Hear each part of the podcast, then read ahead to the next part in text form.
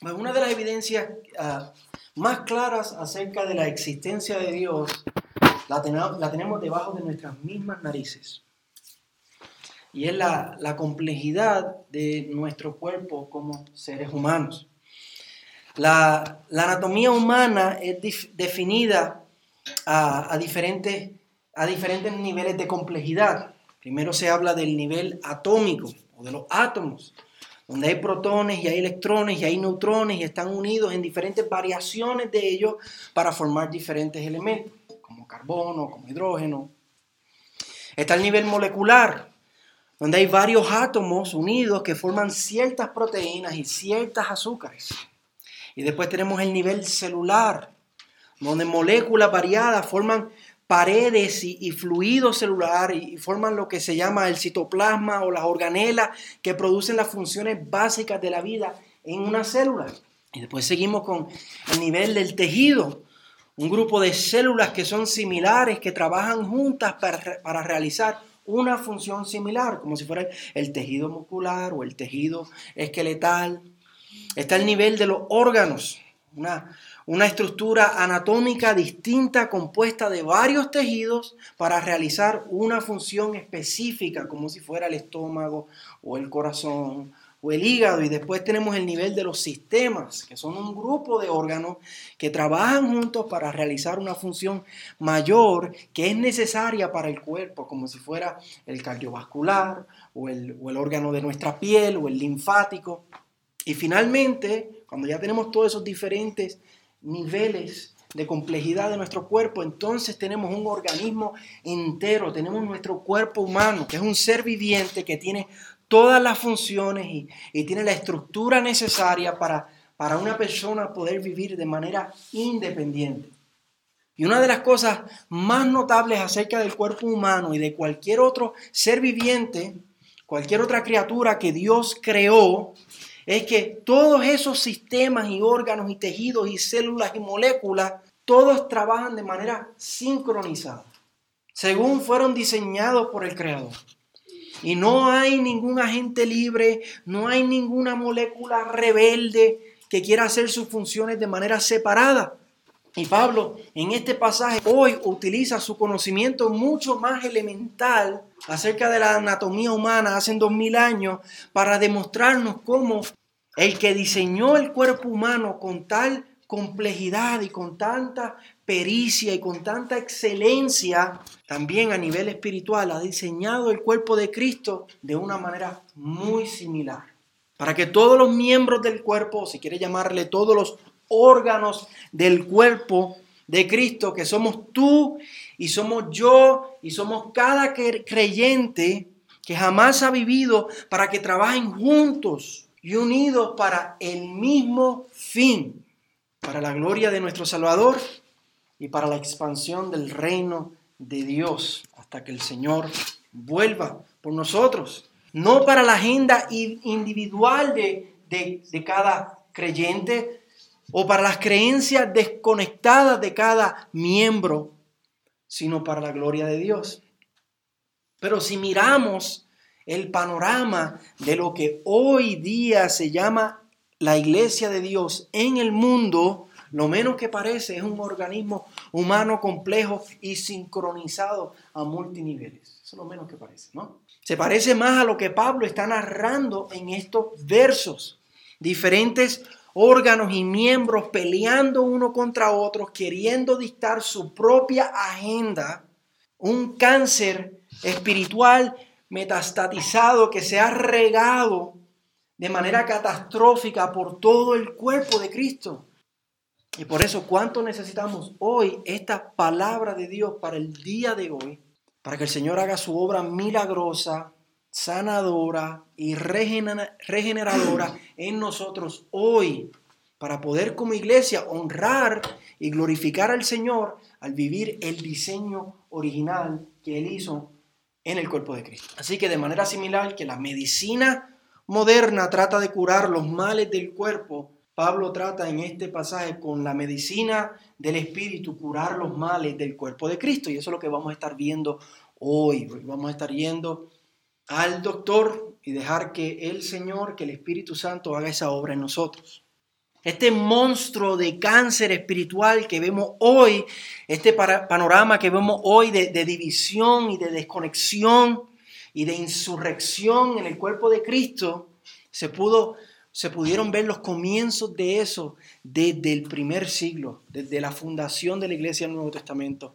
Pablo pudo ver las primeras etapas de lo que vemos hoy desarrollándose en la iglesia del Nuevo Testamento. Hasta los Corintios fue de las primeras cartas que él escribió y ya desde ahí eso se pudo observar en una manera pequeña, diminuta, que, que crece a lo que vemos hoy. Y y no es hasta que Pablo llega hasta el tema de los dones espirituales, aquí en los capítulos 12 al 14, donde Pablo ve este problema de división, de, división entre ellos de una manera más pronunciada y de una, de manera más grave. Desde el principio de la carta hemos estado viendo que él ha estado destapando el problema de división entre ellos. En el capítulo 1, él estaba hablando, les habló de cómo entre ellos estaban peleando, de quién tenía el mejor maestro, de quién tenía el mejor líder yo soy de Pablo, yo soy de Apolos, yo soy de Pedro. No, no, no, yo, yo soy de Cristo.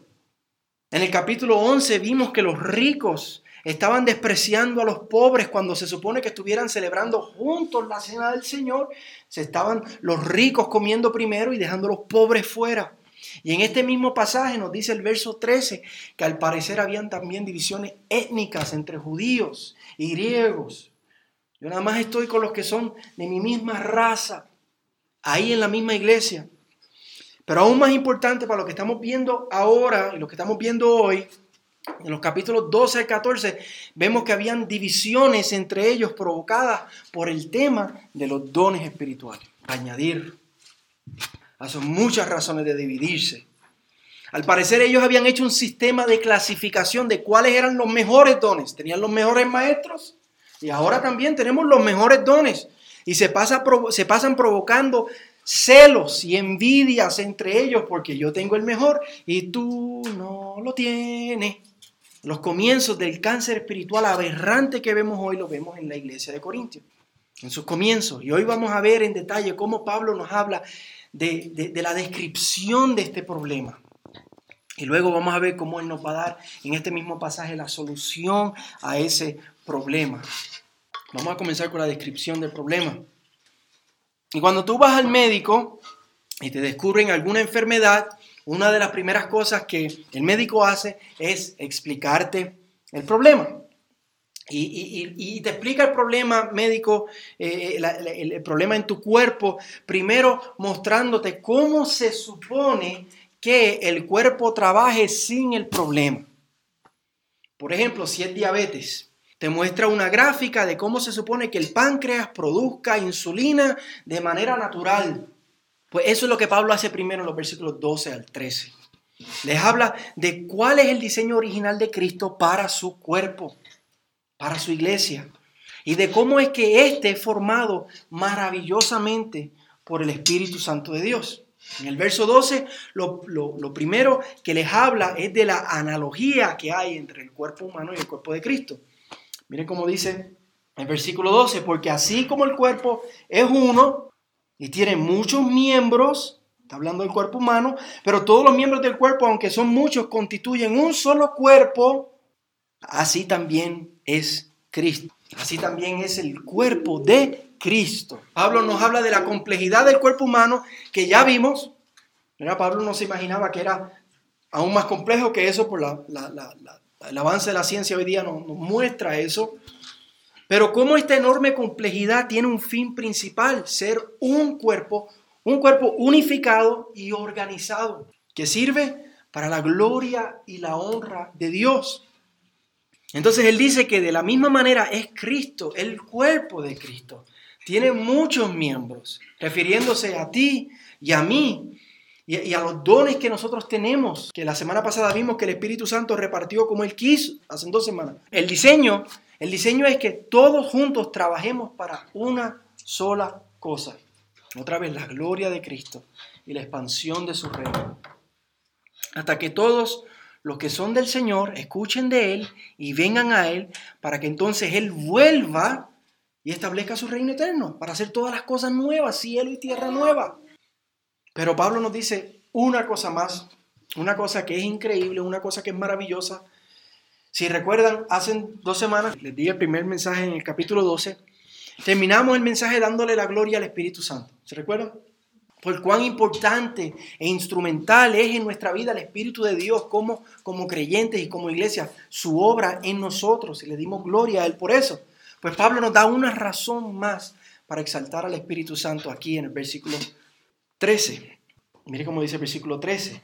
Pues por un mismo espíritu todos fuimos bautizados en un solo cuerpo, ya judíos o griegos, ya esclavos o libres, no importa, dice Pablo, a todos se nos dio a beber del mismo espíritu. Nos dice que el que nosotros estemos en Cristo y seamos parte de su iglesia, que seamos creyentes hoy día y tengamos una parte específica en su cuerpo, que tengamos un don específico dado por el Espíritu Santo, es gracias al Espíritu Santo, gracias a su obra maravillosa. Miren las palabras gráficas que Pablo usa aquí. Dice cuando fuimos bautizados en el Espíritu y que todos bebimos de este único Espíritu. Está hablando de la misma cosa, está hablando del momento en que nosotros nacimos de nuevo, cuando nosotros creímos en el Señor por primera vez. Espiritualmente fuimos sumergidos en las profundidades purificadoras del Espíritu Santo. Y ahí estamos sumergidos en el Espíritu. Y que bebimos abundantemente de su rica agua nutritiva y vivificante. Como dice en Juan, que de nuestro interior van a correr ríos de agua viva. Eso es lo que Pablo está diciendo aquí. Y así fue como nosotros fuimos unidos al cuerpo de Cristo. Esto es tan glorioso, esto es tan importante que por eso el Señor nos ha dejado la ordenanza del bautismo para que podamos ver esto de una manera gráfica y podamos entender de una manera milésima, pequeñísima, lo que ocurrió en ese momento cuando fuimos bautizados en el Espíritu y cuando bebimos de Él, cuando nacimos de nuevo, cuando vinimos al Señor. Y así fue como fuimos unidos al cuerpo de Cristo. Esto es lo que el Espíritu Santo hizo en tu vida y en mi vida para incorporarnos en el cuerpo de Cristo, para que seamos muchos, pero uno, para que tengamos funciones diferentes, pero trabajemos para una sola cosa, otra vez, la gloria de Dios y para el Evangelio de Cristo. Cuán maravilloso, cuán glorioso, ¿no? Y Pablo nos está mostrando aquí el diseño y la obra del Señor al traernos al cuerpo de Cristo. Pero cuán maldito y cuán aberrante es el pecado que tiene que dañar este glorioso diseño. De la misma manera que el pecado ha traído enfermedad a nuestros cuerpos físicos, el pecado ha traído enfermedad al cuerpo de Cristo. Lo próximo que hace el médico luego de mostrarte el diseño original de cómo se supone que funciona un sistema de manera óptima es mostrarte cómo la enfermedad está interrumpiendo ese diseño original. Y eso es lo que hace Pablo en los versículos 14 al 26, de aquí del capítulo 12. Pero esta enfermedad espiritual es tan cruel, es tan devastadora que tiene dos efectos. Primero, que unas partes del cuerpo son rechazadas porque se sienten menos importantes, y eso lo vemos en los versículos 14 al 20. Y segundo, que otras partes se sienten más importantes porque se están autoengrandeciendo y eso lo vemos en los versículos 21 al 26. El pecado de división está provocando estragos en la iglesia de Corinto y ha provocado estragos en el cuerpo de Cristo hasta el día de hoy. Como ya dijimos, al parecer, hay algunos que están diciendo que unos dones son más importantes que otros. Y muchos teólogos y muchos comentaristas creen que es el don de las lenguas el cual ellos están engrandeciendo ya que en el capítulo 14 Pablo va a corregir muchas cosas acerca específicamente del don de las lenguas. Y este don es un don maravilloso e importante en ese tiempo de fundación de la, iglesia por el cual el Espíritu Santo dio la habilidad sobrenatural a algunos el poder hablar en diferentes idiomas y a otros a poder interpretar esos idiomas sin haber sido entrenados, sin haber sido enseñados en esos idiomas. Eso lo vimos la semana hace dos semanas. Y el Antiguo Testamento habla de cómo eso iba a ser una señal de que el nuevo pacto había llegado. De que esa nueva era del Mesías había sido inaugurado. Era una manera de detectar, de una señal para saber que ese tiempo había llegado. Pero los corintios han engrandecido este don y lo han hecho una marca de, de, de si tú tienes ese don de lenguas, pues tú eres más espiritual. Tienes un rango espiritual mucho más alto que cualquier otra persona. Y de esta manera han causado mucho daño. Y por esto Pablo les escribe estos capítulos 12 al 14 en la carta. Y el primer mal, el de los rechazados, ya les dije, lo vimos, lo vemos en los versículos 14 al 21, así que vamos a verlo. Ese es el primer estrago que esta división está causando, que este cáncer espiritual está causando, donde hay gente en la iglesia que se está sintiendo rechazada. Y no es solo rechazados. Si leemos bien, están pensando que ni, ni siquiera son parte del cuerpo de Cristo, que ni siquiera son parte de la iglesia. Es mucho peor. Miren el versículo 15.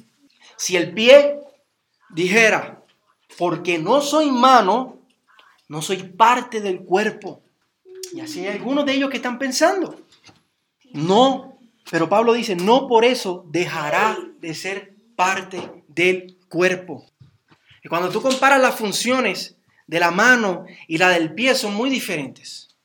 Piensa por un momento, ¿qué hace la mano comparada a un pie? La mano hace muchas cosas complejas, está todo el día haciendo muchas cosas complejas y divertidas, pero el pie ¿qué hace? Solo pisar y sudar allá abajo en la media, rechazada allá abajo, olvidada, mientras la mano está acá arriba, tú estás envuelta y haciendo bien y haciendo de todo, muy divertido. Miren cómo dice el versículo 16. Y si el oído dijera, porque no soy ojo, no soy parte del cuerpo, no por eso deja de ser parte del cuerpo. ¿Cómo se comparan las funciones del ojo y las funciones del oído? Pues las del ojo son mucho más complejas y mucho más divertidas. Ve lugares nuevos, ve colores nuevos, tiene experiencias muy divertidas todo el día comparada al oído que solamente no muy divertido, pero Pablo dice que esto, aunque ellos estén pensando de esa manera, los rechazados que se están comparando, pues yo tengo este don, pero no tengo el don de lenguas. Y aunque ellos estén pensando, no tan solo rechazados, que no soy parte del cuerpo, Pablo le está diciendo, no por eso tú dejas de ser parte del cuerpo, tú eres parte del cuerpo, tú eres tan parte del cuerpo como el ojo, tú eres tan parte del cuerpo como la mano, que tanto manos como pies son parte, y, y por eso dice en el versículo 17. Si todo el cuerpo fuera ojo, ¿qué sería del oído? Si todo fuera oído, ¿qué sería del olfato? Que si todo el cuerpo fuera ojo, lo que tuviéramos fuera un monstruo. Imagínense un ojo solo caminando. No puede caminar, no tiene pierna. Y que además que cuando fuimos bautizados por el Espíritu Santo, Él asignó a cada uno como Él quiso. Les, les añade y les dice, que además cuando nosotros el Espíritu Santo hizo esa obra que ya vimos en nosotros, Él añadió como Él quiso. Miren el versículo 18. Ahora bien, Dios ha colocado a cada uno de los miembros en el cuerpo según le agradó. Que así, si a ti te tocó ser pie, ese fue, eso fue el agrado del Espíritu Santo. Ese fue el diseño de Dios. Si, si te tocó ser ojo, ese fue el diseño de Dios. No importa el don que tú tengas, fue dado por el Señor. Y por eso concluye con la importante verdad del versículo 20. La importante verdad del versículo 20. Sin embargo, hay muchos miembros, pero un solo cuerpo. Y así él, así él le da el tratamiento a los rechazados. Pero ahora vamos a ver cómo le habla a los orgullosos. Ahora le da el, tratamiento, ¿verdad? Y, y, confronta a los orgullosos en los versículos 21 al 26. Este es el segundo estrago de esta enfermedad espiritual, de este cáncer de esta división que está pasando entre ellos. Que unos se han sobrealzado sobre otros, haciéndose más importantes. Es por esta gente que hay rechazados. Ellos son los victimarios, aquellos son las víctimas. No solo se hacen sentir más importantes, sino que piensan que no necesitan de nadie en lo absoluto. Que ellos por sí solos están bien. Miren el versículo 21. Y el ojo no puede decirle a la mano, no te necesito, ni tampoco la cabeza, los pies, no los necesito. Y consideren en este verso cómo Pablo está poniendo la posición, la posición de estos miembros. El ojo desde arriba hablándole a la mano que está abajo. Porque eso es lo que ellos están pasando, pensando que están por encima. Y la cabeza hablándole desde arriba a los pies, diciendo con arrogancia, yo no lo necesito porque yo estoy arriba, porque yo estoy más alto, porque yo tengo más rango, porque yo tengo más posición. Y otra vez los corintios habían engrandecido el don de las lenguas y que practicaban este don. Los que tenían este don dado por el Espíritu Santo estaban envanecidos, orgullosos, rechazando a todo el que no tenía este don que ellos habían engrandecido. Pero Pablo corrige esto, aclarándole varias cosas. Miren el versículo 22. Por el contrario, la verdad es que los miembros del cuerpo que parecen ser los más débiles, son los más necesarios. Muchos creen que está hablando aquí de los órganos internos, como el corazón, los pulmones, el hígado, etc.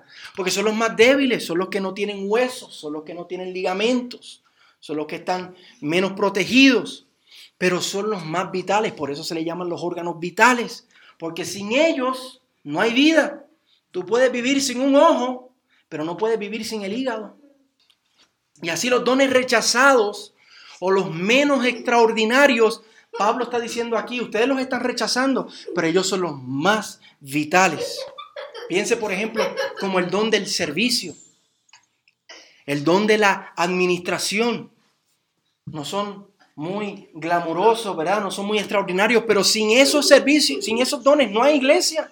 Tú no puedes tener una iglesia si no hay nadie sirviendo, si no hay nadie administrando. Lo que hay es, decimos en Puerto Rico, un salpa afuera. Y, y versículo 24 y versículo 25 hablan de los miembros del cuerpo menos honrosos, los miembros del cuerpo que son más íntimos. Y muchos creen que Pablo se está refiriendo aquí a los órganos sexuales. Y él dice que son tratados estos miembros, estos órganos, con más honra, con más modestia. Y de esta misma manera hay dones que pueden parecer menos honrosos en la iglesia. Quizás como el don de hacer misericordia. ¿A quién le gusta hacer misericordia? ¿A quién le gusta hacer misericordia del que tiene necesidad? Y, o el don de dar, de ser generoso. A lo mejor no es un don de, que, que tiene mucha honra, pero son necesarios. Y hay que tratarlos con mucho honor. Y Pablo dice que Dios ha diseñado así el cuerpo de Cristo, con esta diversidad. Y dice que lo diseñó de esta manera con un fin muy importante. Fin, eh, versículo 25 y 26 dice, a fin de que en el cuerpo no haya división. Él ha hecho esta diferencia a fin de que no haya división, sino que los miembros tengan el mismo cuidado unos por otros. Si un miembro sufre, todos los miembros sufren con él. Y si un miembro es honrado, todos los miembros se regocijan con él para que haya el mismo cuidado entre unos y otros el Señor ha hecho esto. El Señor ha puesto esta diversidad, esta aparente debilidad de unos miembros y esta aparente menos honra de otros miembros para que haya cuidado entre unos por otros, para que no elevemos un don o, la función de nadie por encima de ninguna. ¿Y cómo se demuestra esto? ¿Cómo se demuestra este cuidado? Versículo 26. Sufriendo con los que sufren y riendo con los que ríen y honrando a los que merecen honra. Así es como debe funcionar el cuerpo de Cristo. Esto es lo que se supone que veamos hoy día. Esto es lo que necesitamos que el Espíritu Santo haga entre nosotros, porque nosotros no podemos hacer esto. Esto es la obra del Señor, que Él tiene que hacer esto en nosotros en nuestra iglesia y en la iglesia en general. Amor mutuo, cuidado mutuo, honra mutua, estima mutua, donde no nos estemos engrandeciendo por encima de nadie ni rechazando a otros. Lo último que hace un médico cuando nos está diciendo acerca de una enfermedad en nuestro cuerpo, luego de decirnos cómo se supone que el cuerpo funcione, cuando no hay enfermedad y luego de mostrarnos cómo la enfermedad ha interrumpido la función óptima, lo próximo que él hace y lo último es decirnos cuál va a ser el régimen de tratamiento para corregir el problema. Y esto es lo que Pablo hace en los versículos 27 al 31. Primero les recuerda la fundamental verdad de cómo ellos deben de pensar. Versículo 27. Ahora bien, así es que ellos tienen que pensar. Ahora bien, ustedes son el cuerpo de Cristo y cada uno individualmente un miembro de él. Así como ellos tienen que pensar. Cada uno es un miembro individual del cuerpo de Cristo. Nadie está por encima de nadie. Y luego les da en orden, en, en orden las funciones primarias y fundamentales, pero aún así no superiores que vemos en el cuerpo de Cristo, porque como ya Él ha dicho, todos los miembros son importantes y ningún miembro reina por encima de otro. Les habla de cómo el Espíritu Santo ha dado dones y funciones en la iglesia. Miren el versículo 28. Y en la iglesia Dios ha designado primeramente apóstoles, en segundo lugar profetas, en tercer lugar maestros, luego milagros, después dones de sanidad, ayudas, administraciones y diversas clases de lenguas. interesante que ellos están exaltando el don de lenguas y él se lo dice último. Es para hacerles caer en cuenta de la manera errada que ellos están pensando y para que puedan ver la gloriosa verdad de que es el Espíritu Santo quien ha repartido. Es el Espíritu Santo que ha repartido según su voluntad, como vimos en el versículo 11. Y por eso les dice en el versículo 29 y 30, ¿acaso son todos apóstoles? ¿Acaso son todos profetas? ¿Acaso son todos maestros? ¿Acaso son todos obradores de milagros? ¿Acaso tienen todos dones de sanidad? ¿Acaso hablan todos en lenguas? Otra vez se lo deja para el final. ¿Acaso interpretan todos? Y él termina dándoles un mandamiento, un mandamiento, dándoles un tratamiento, un régimen que ellos tienen que seguir para corregir este mal, para curar este cáncer espiritual. En el versículo 31, pero deseen ardientemente los mejores, los mejores dones. Y aún yo les muestro un camino más, más excelente. Les dice que deseen ardientemente los mejores dones. Y en el capítulo 14 él les va a decir cuáles son los mejores. Y él se está refiriendo a los que edifican más a la iglesia. Los dones que edifican más a la iglesia, los que más benefician a mi hermano, como vimos hace dos semanas al principio del capítulo 12. Los que traen más beneficio al cuerpo de Cristo. Él les dice, deseen esos, busquen esos. Y segundo, les dice, les habla de un camino más excelente. Y eso lo vamos a ver en detalle la semana que viene porque se está refiriendo al capítulo 13, donde les habla del amor. Pero en resumen, lo que Pablo está diciendo es que tenemos que buscar el beneficio de mi hermano, servir a mi hermano con mis dones, y que al buscar este beneficio lo debemos hacer practicando el amor mutuo. Yo sirvo a mi hermano con los dones que lo van a beneficiar de manera mejor y lo hago en amor. Y de esto, mis hermanos, es lo que se trata el Evangelio. Lo que Cristo hizo por nosotros al no considerarse a sí mismo, al dejar su trono y su gloria, eso fue lo que él hizo, buscando nuestro beneficio, buscando traernos al Padre.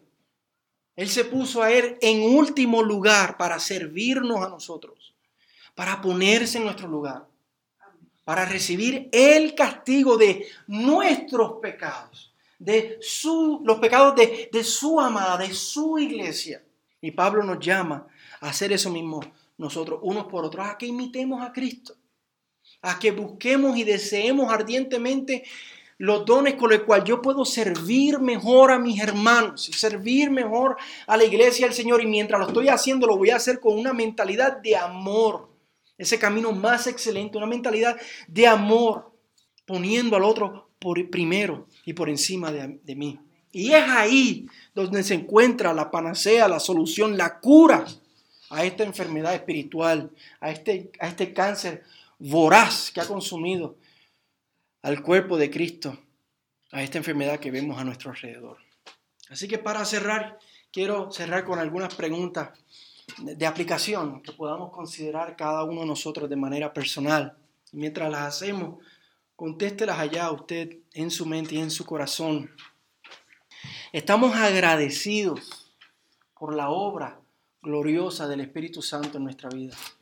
Esa obra donde hemos sido sumergidos y hemos bebido de Él. Nos damos cuenta de la obra del Espíritu Santo, de esa obra que Él hizo en nuestra vida, que Él no hizo esa obra solamente para mí. A veces nosotros pensamos en nuestra salvación y la pensamos en términos personales. Sí, Él me salvó a mí. Sí, Él te salvó a ti, pero te salvó y te incorporó al cuerpo de Cristo. Así que la salvación es personal, pero también es, es, corporal. Lo, él lo hizo y para unirnos al cuerpo de Cristo. Y considerando eso, ¿estás viviendo una vida cristiana a solas? ¿Desconectada de la iglesia? Porque según este pasaje, eso es imposible. Eso es como una persona decir que vive solamente de agua. ¿Qué le va a pasar? ¿Te estás creyendo mejor que tu hermano por algún don que tú tienes, por algún llamado que tú tienes, o mira, o por alguna cosa en tu vida que el Señor en su gracia, en su misericordia y en su providencia ha permitido algún trabajo, alguna relación familiar, ser de algún país en específico, nos estamos creyendo mejor que mi hermano por lo que ha sido dado por la gracia de Dios y para la gloria de Dios. Te sientes rechazado por algún otro hermano que se cree mejor que tú. Es hora de ir y hablar con ese hermano y tener una conversación honesta. Estás usando tus dones, estás usando las cosas que el Señor te ha dado en tu vida para amar a tu hermano, para servir a tu hermano, o estamos siendo solamente orgullosos desconectados pensando en yo primero y yo segundo y yo tercero. Estás considerando el Evangelio de Cristo de manera diariamente, todos los días considerando que Él dejó su trono y Él dejó su gloria y Él recibió el castigo de mis pecados y Él vivió la vida perfecta que yo no puedo vivir. Y lo hizo por amor a mí, pero no tan solo de mí, sino amor de, de mis hermanos. Estamos considerando ese ejemplo y estamos siguiendo los pasos de Cristo. Estamos buscando que el reino de Dios se expanda. Porque la razón por la cual hemos sido incorporados en el cuerpo de Cristo es para cumplir la misión del Señor. Para que todos los que son suyos vengan a Él, para que entonces el Evangelio haya sido predicado en, en todas las naciones y Él vuelva por su iglesia. Interesados en, en buscar al resto que son del Señor compartiendo el Evangelio para que puedan oír y creer y el Espíritu Santo hacer esa obra de sumergirlos y, darles de beber de esas fuentes de agua viva para que puedan tener parte con nosotros y ya finalmente estar con nosotros. ¿Para qué estás viviendo? ¿Para ti o para otros? ¿Para qué estás viviendo? ¿Para ti o para el Señor? Muchas de esas preguntas que yo y ustedes hemos tenido que reconocer que hemos pecado. Pero que el Señor tenga misericordia de nosotros y nos cubra con su sangre. Su sangre en, esas áreas donde hemos fallado y su sangre donde nos, nos cubre y nos limpia de multitud de pecados, incluyendo todos los que acabamos de reconocer. Pero que no se quede ahí, sino que anhelemos que el Espíritu Santo haga una obra gloriosa en nosotros de santificación de renovación y nos restaure al diseño original de Dios como iglesia. Y que podamos vivir esto cuidándonos unos a otros y pendientes unos a otros y sirviéndonos unos a otros para la gloria y la honra de Dios, en el poder de Dios, hasta que el Señor vuelva por nosotros o hasta que el Señor nos llame a estar con Él. Amén.